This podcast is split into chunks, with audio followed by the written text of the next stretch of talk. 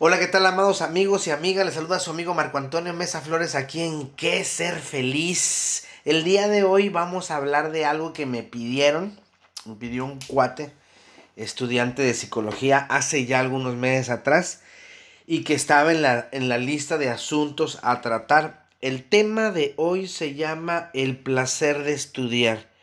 Hablemos de eso.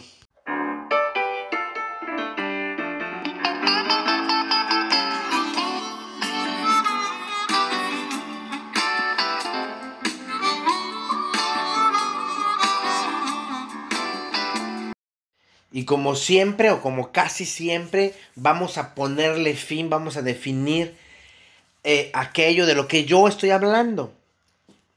Vamos a hablar de qué es placer. Placer es una palabra latina, placer, que quiere decir gustar o agradar. El placer es un deleite o regocije al hacer o lograr alguna cosa que nos hemos puesto en la cabeza y que al lograrla nos hace sentir satisfacción y, ¿por qué no?, felicidad.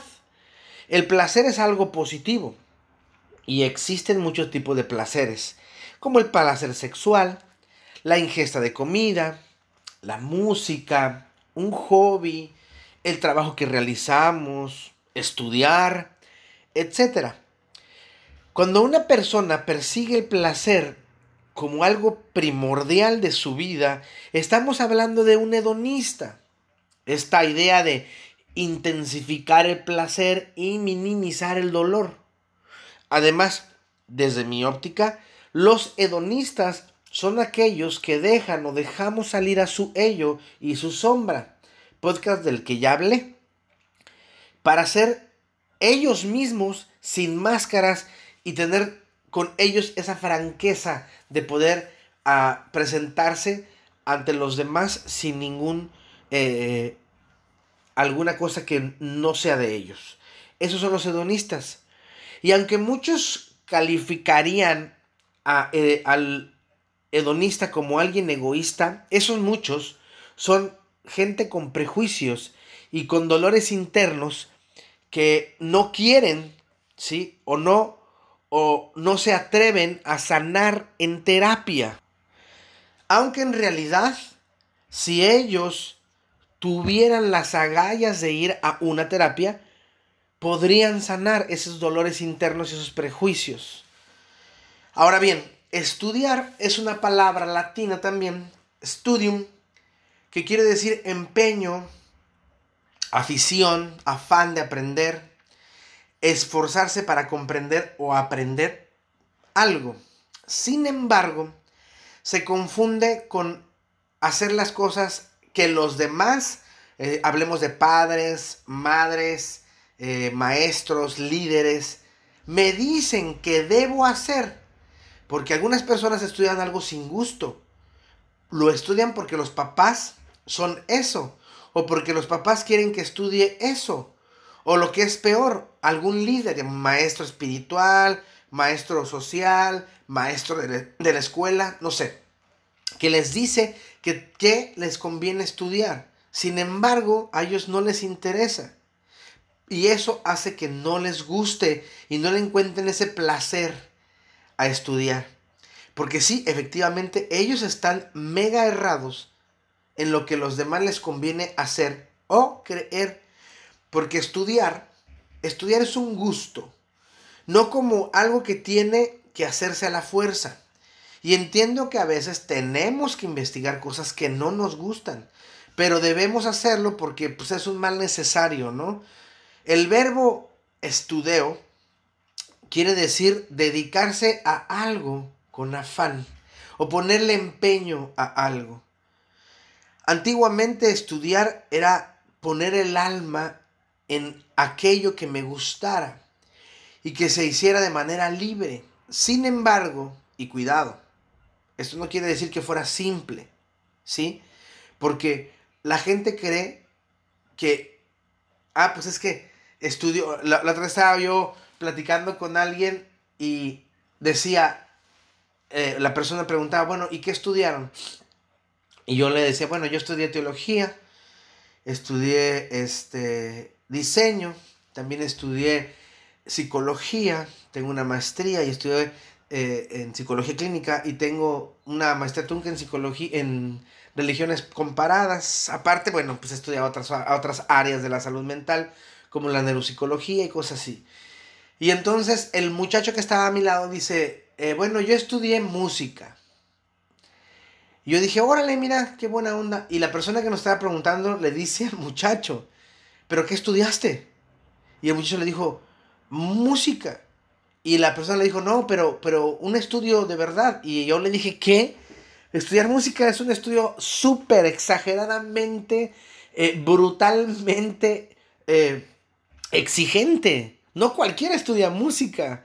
Sí, se necesita muchísima exigencia para cualquier instrumento. Sí, para cualquier cosa. Yo no sé por qué se denigra ese tipo de situaciones. Es que no estudió nada porque no es un ingeniero, es un músico. Estudió más que un ingeniero.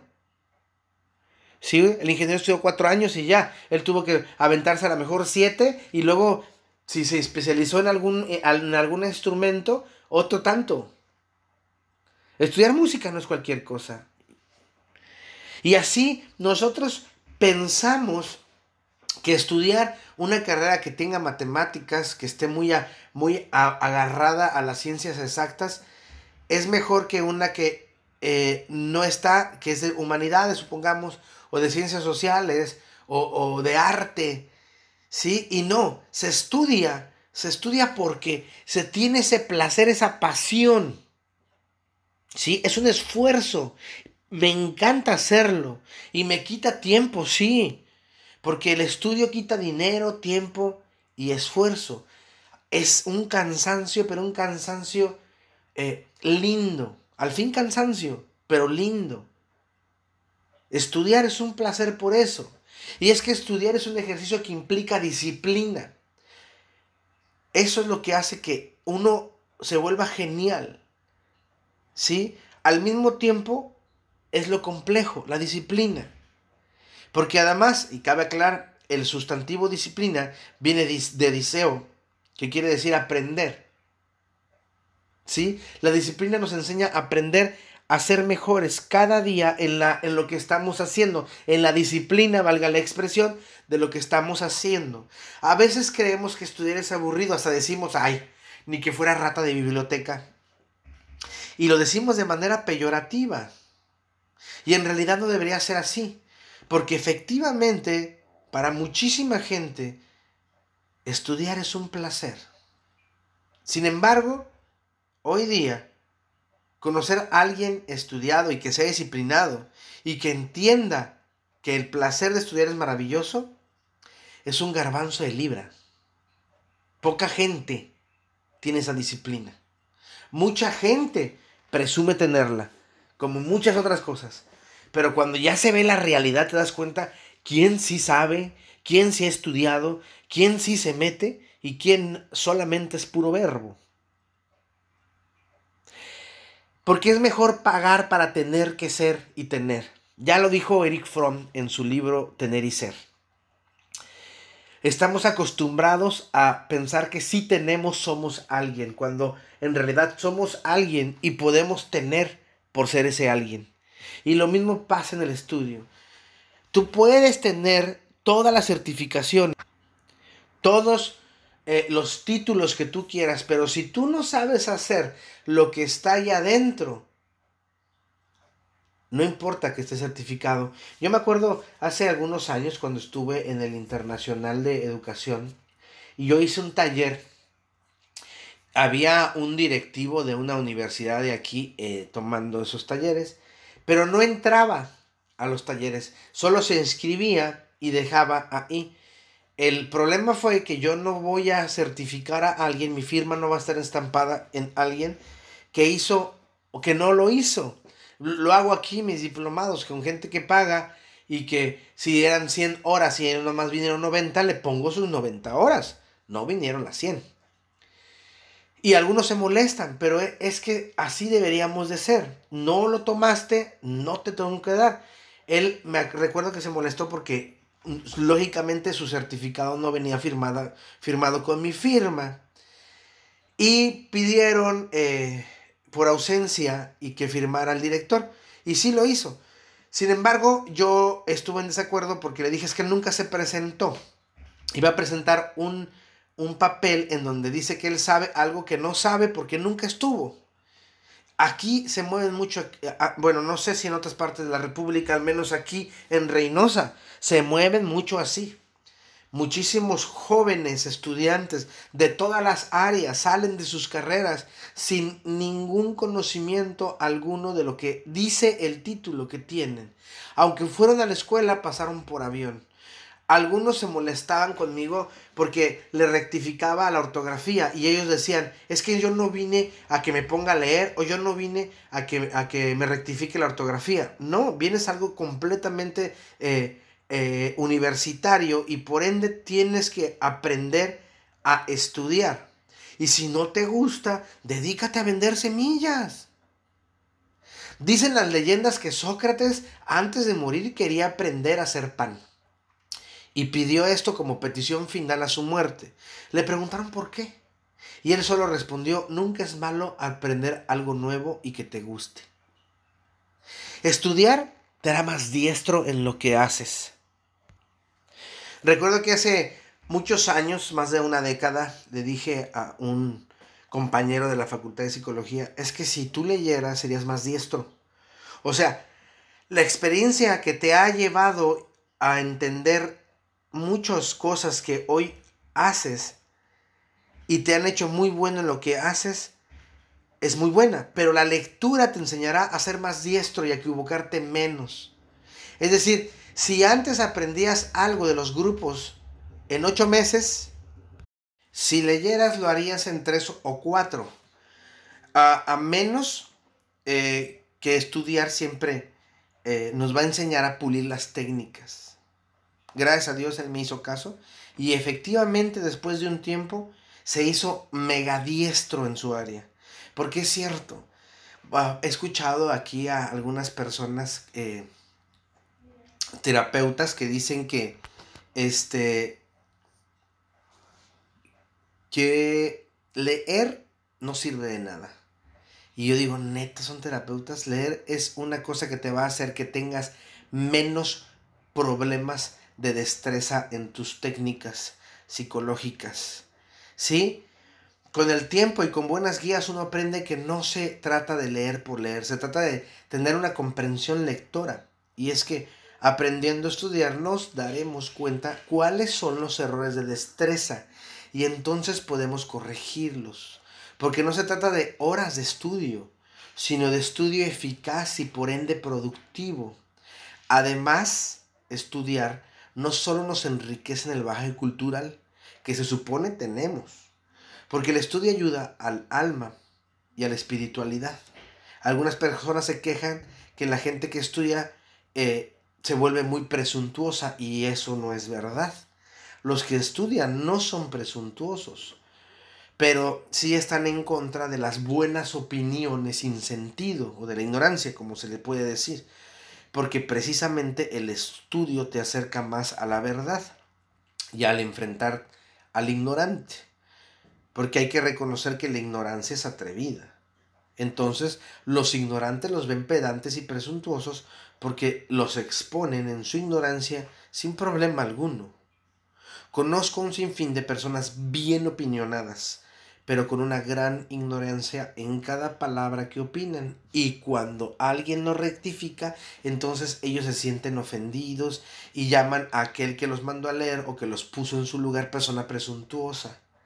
Porque precisamente no hay argumentos, solo señalamientos, adominen investiga qué es, ad hominem, ¿sí? Y son señalamientos estúpidos. ¿Por qué? Porque no hay argumentos, nunca ha habido argumentos, solamente ignorancia y es opinión, pendeja pero opinión.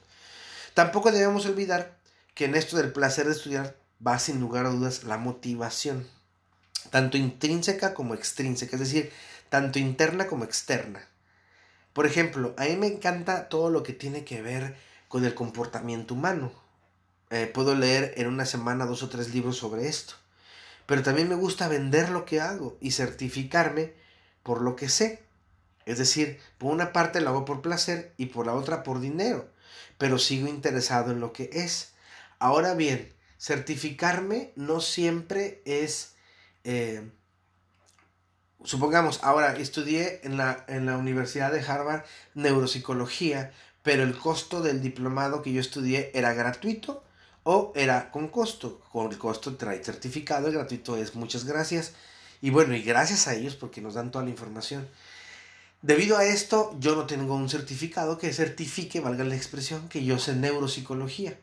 Y no me interesa, la gente que, que, que lo, que me conoce sabe que sé neuropsicología por los, lo que enseño.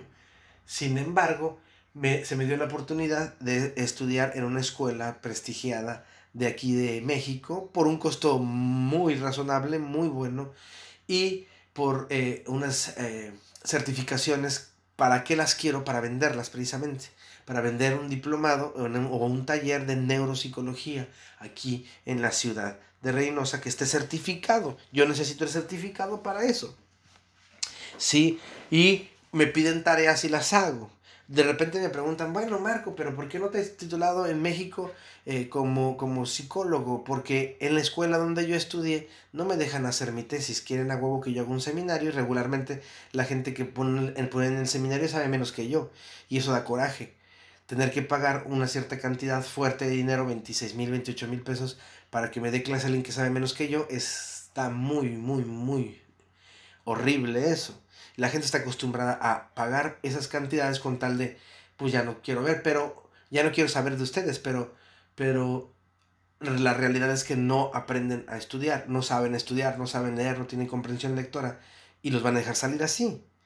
Y no se trata de eso, se trata de, de saber hacer las cosas, de tener, de tener la pasión por hacerlo. Hace rato comentaba a una, a una paciente que ya tiene mucha pasión que debería certificarse y venderse, porque se nota cuando alguien tiene la capacidad y, tiene los conocimientos. No nada más las certificaciones, sino la pasión. Algunos de mis alumnos decían eso, Marco, es que yo amo la psicología por tu pasión que le das cuando dabas clases. Y es que mucha gente no se da cuenta que la información no solo es poder, también es dinero. Y entonces más sabes, más puedes cobrar. ¿Por qué? Porque saben que sabes.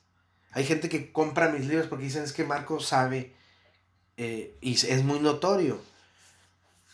Y no es así como que, ay, Marco presuntuoso. No, lo que quiero que entiendas es que es un placer estudiar. Recuerdo a un muchacho que estudió aquí conmigo por más de dos años en Canash.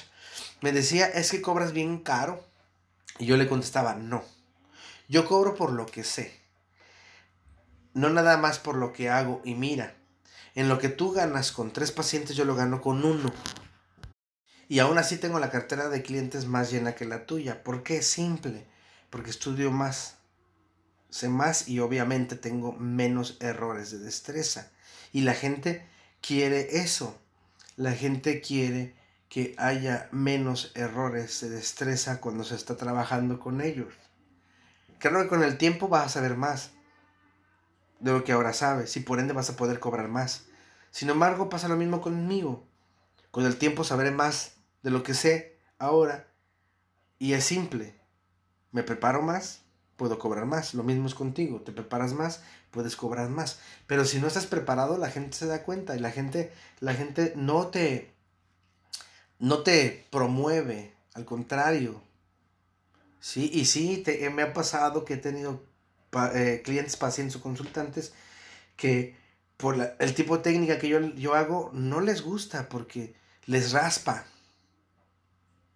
Pero es, es porque no, a lo mejor no están, decía una paciente, es que no estaba tan madura con la primera vez que vine para estar contigo y escucharte, eh, decirme lo que me decías me, me, frustraba y me llevaba a un lugar en el que yo no entendía el por qué si me supone que me tenías que así como que solapar y yo me, me empezaba a reír, ¿no?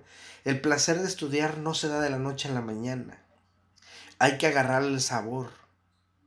Recuerdo cuando yo era más joven, mi madre se quejaba de que yo era puro relajo y poco estudio, pero cuando comencé en la universidad cambiaron las cosas. Le agarré amor al estudio y después mi madre se quejaba, después, valga la expresión, de que yo nada más me la pasaba estudiando y que siempre estás en la escuela. Y es que la capacidad de estudiar se gana a través del esfuerzo, hasta que seas un hábito. ¿Sí? Es, y es que, otra vez, vamos a hablar, como en algunas otras ocasiones, del efecto Pigmalión. Es algo que sirve en este rubro. Si tú le dices a alguien que es bueno para leer, estudiar y comprender, en algún momento se va a volver bueno para eso. Porque se la cree, su mente lo hace real. Porque así como los efectos negativos que podemos decir a la cabeza, los positivos también sirven mucho. Echarte porras o motivarte te va a ayudar a encontrar el placer de estudiar, pues nace desde la confianza. ¿A quién? A ti mismo. Pero antes de seguir, creo que es muy oportuno que hablemos sobre la importancia de leer. ¿Y qué mejor que leer a un grosso, a un capo, a un señorón de la educación, el brasileño Paulo Freire, que da una conferencia en la apertura del Congreso Brasileño de Lectura, que se realizó en Campinas, en Sao Paulo, en 1981. Y el documento se llama La importancia del acto de leer. Los que les guste eh, o quieran eh, meterse más al documento, pues aquí en, en mi página de www.marcoamesaflores.com, en Pregúntale a Marco, ya va a aparecer este documento y ahí viene la cita de dónde pueden bajar esta conferencia. Y bueno, yo voy a citar algunas cosas que desde mi óptica, eh, óptica son geniales, cortaré aquellas que desde mi visión son relleno, pero que yo invito al escuchante o al lector a que al que me ve en internet que lo lea, lea completo el documento porque es un deleite realmente este documento. Cito a Freire. Me parece indispensable, al tratar de hablar de esta importancia, decir algo del momento mismo en que me preparaba para estar aquí hoy.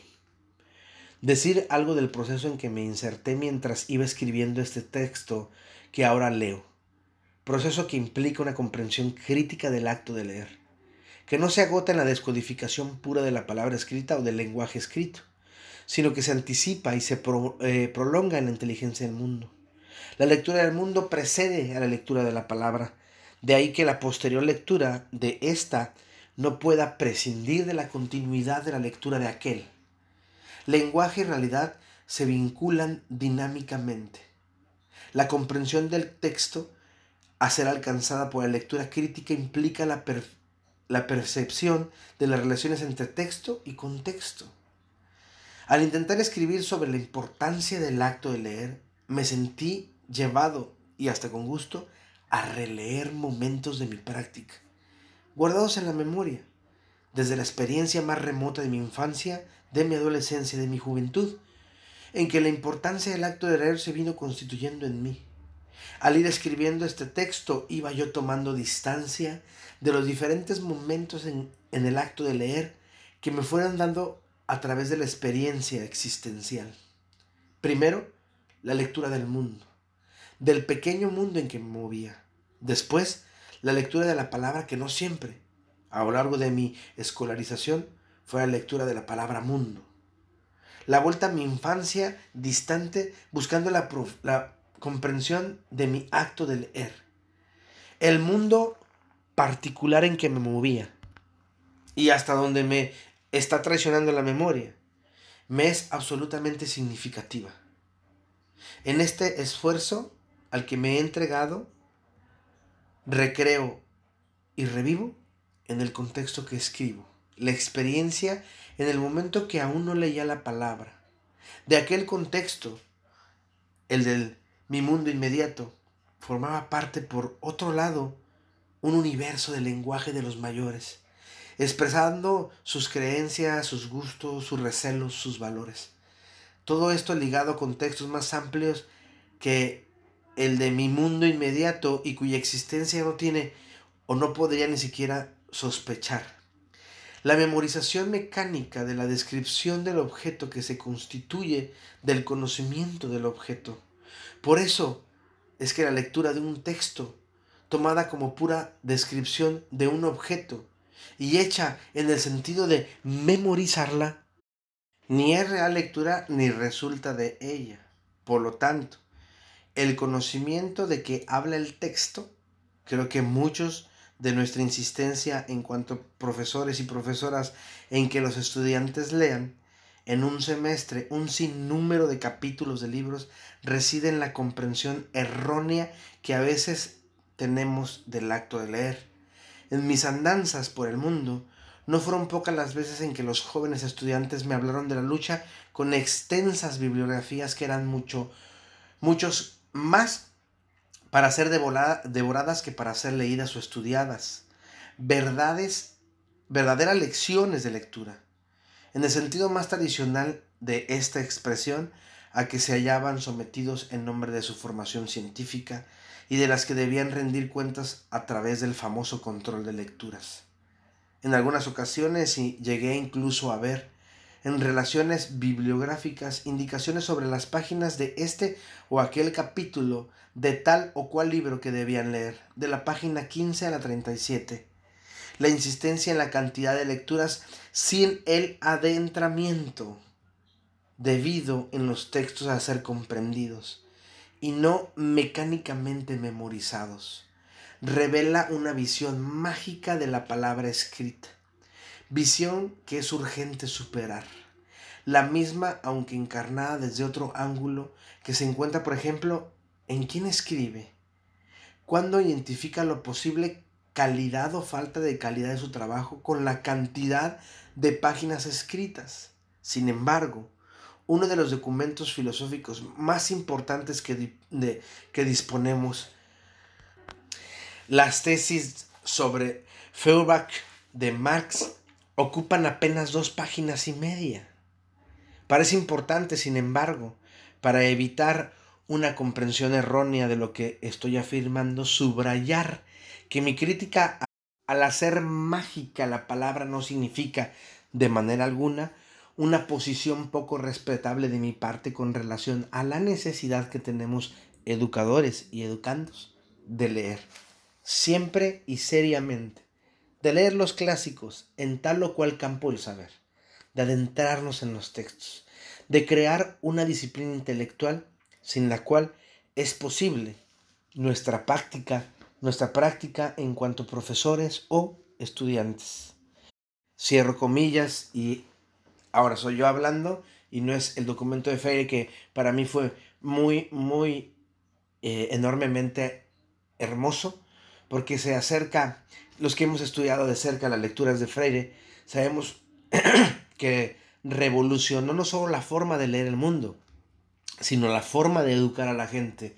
Él se dedicó, él se dedicó a la alfabetización de los adultos, enseñarles a que tienen voz y rostro, como un acto político que libera y al mismo tiempo como el acto de conocimiento que los hace entender que son personas, simplemente porque son ellos y ellas. Porque no importa la memorización, como dice él, sino la comprensión lectora. Y quienes me conocen y han tomado una clase conmigo, un curso, un taller, un diplomado, saben que es precisamente la forma en que yo enseño. A mí no me interesa que lo aprendas de memoria, a mí me interesa que lo entiendas, que comprendas de qué estamos hablando cuando hablamos de esto, pero que lo comprendas desde tu experiencia. Me encantaba cuando en el seminario hablábamos eh, con mi maestro Carlos Tamés sobre alguna cosa y leíamos a Freire y hacíamos actividades que ahí venían en el escrito. La importancia del acto de leer nos nos remonta a precisamente buenos recuerdos, recuerdos de cuando yo empecé a leer y por qué empecé a leer. Y en este caso a mí me llevó al seminario. ¿Sí? No empecé a leer desde ahí, pero a mí me llevó al seminario porque ahí, ahí descubrí que había un mundo allá afuera en las letras y que, y que lo había dejado eh, a lo mejor un poco vacío. Pero ese no es el tema. Te daré algunos pasos que te van a servir para comenzar a encontrar el placer de estudiar. Aprende a aprender. Una de las cosas que menos hacemos es aprender. Algunas personas creen que ya lo saben, pero la idea es no saberlo, porque aprender es comenzar de cero. Es decir, quita todo aquello que se supone sabes y aprende aquello que no sabes. Por ejemplo, ¿qué te gusta hacer y que no haces por miedo? Dos, aprende a poner atención. Deja de distraerte. Por lo regular la gente escucha música mientras quiere aprender algo. Yo te digo, igual puedes mandarme al demonio como lo puedes hacer siempre. Dedícate a estudiar. Haz solo lo que debes hacer, estudiar. La música puede distraerte. 3. No des tu ideología cuando ésta no tiene investigación. Una de las cosas que siempre señalo es que la ignorancia es atrevida. Deja de hacerlo. Si no sabes del tema, calla. Ve y lee, aprende. Aprende de aquellos que sí saben. 4. Aprende más. Si algo resulta complejo, es aprender más de aquello que ya, que, que no sabía o que no sé. Si quieres dar tu opinión, que esta no sea vana o estúpida. Lee, no uno o dos libros, más libros. Aprende más, aprende más de lo que, eh, de lo que sabes, sé más diestro. 5. Lee novela, cuento y poesía. ¿Por qué? Una de las cosas que te van a convenir es leer no solamente teoría, sino algo que relaje tu cabeza. Esos son novelas, cuentos y poesías. Eso no solamente va a enseñar a escribir, sino cómo pensar y te va a relajar porque los libros científicos tienden a ser cansados. Y siempre recuerda que el placer de estudiar te va a llevar al placer de vivir y por ende al placer de ser feliz. Por lo demás, amigos míos, les dejo un abrazo enorme, sanador, muy nuestro. Búsquenme en las redes sociales, en todas. Soy Marco Antonio Mesa Flores. En Facebook mi foto de perfil es Buda, Jesús y Krishna en un puente porque ellos no tienen bronca. Detrás de, eh, eh, de ellos está un letrero de advertencia muy divertido, amarillo con rojo. Instagram, Twitter, me van a encontrar con una foto con una camisa de canache azul, sí, los logos y mi arete. Eh, también me pueden buscar en www, mi página web, www.marcoamesaflores.com. Ahí está el blog, pregúntale a Marco. Hay cursos gratuitos, hay cursos con costo y están todos los libros que, que he escrito y que se venden en la editorial. Eh, está mi correo electrónico, reverendo-cty.com. Y si son muy buenos para leer, tengo una columna que se llama Camina conmigo en www.primeravueltanoticias.com en la sección de opinión. Ahí estoy en Camina conmigo. Y recuerda, mi voz irá contigo. Te mando un abrazo cósmico y que sea un placer estudiar, que sea un deleite y el próximo libro te haga el amor.